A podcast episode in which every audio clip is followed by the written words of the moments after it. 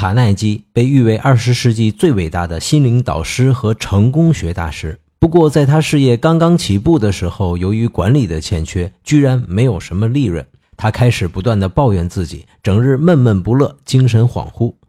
有一次，他向自己中学时代的生理老师布兰德威尔博士倾诉的时候，老师问：“你还记得上中学时那个打翻牛奶的故事吗？”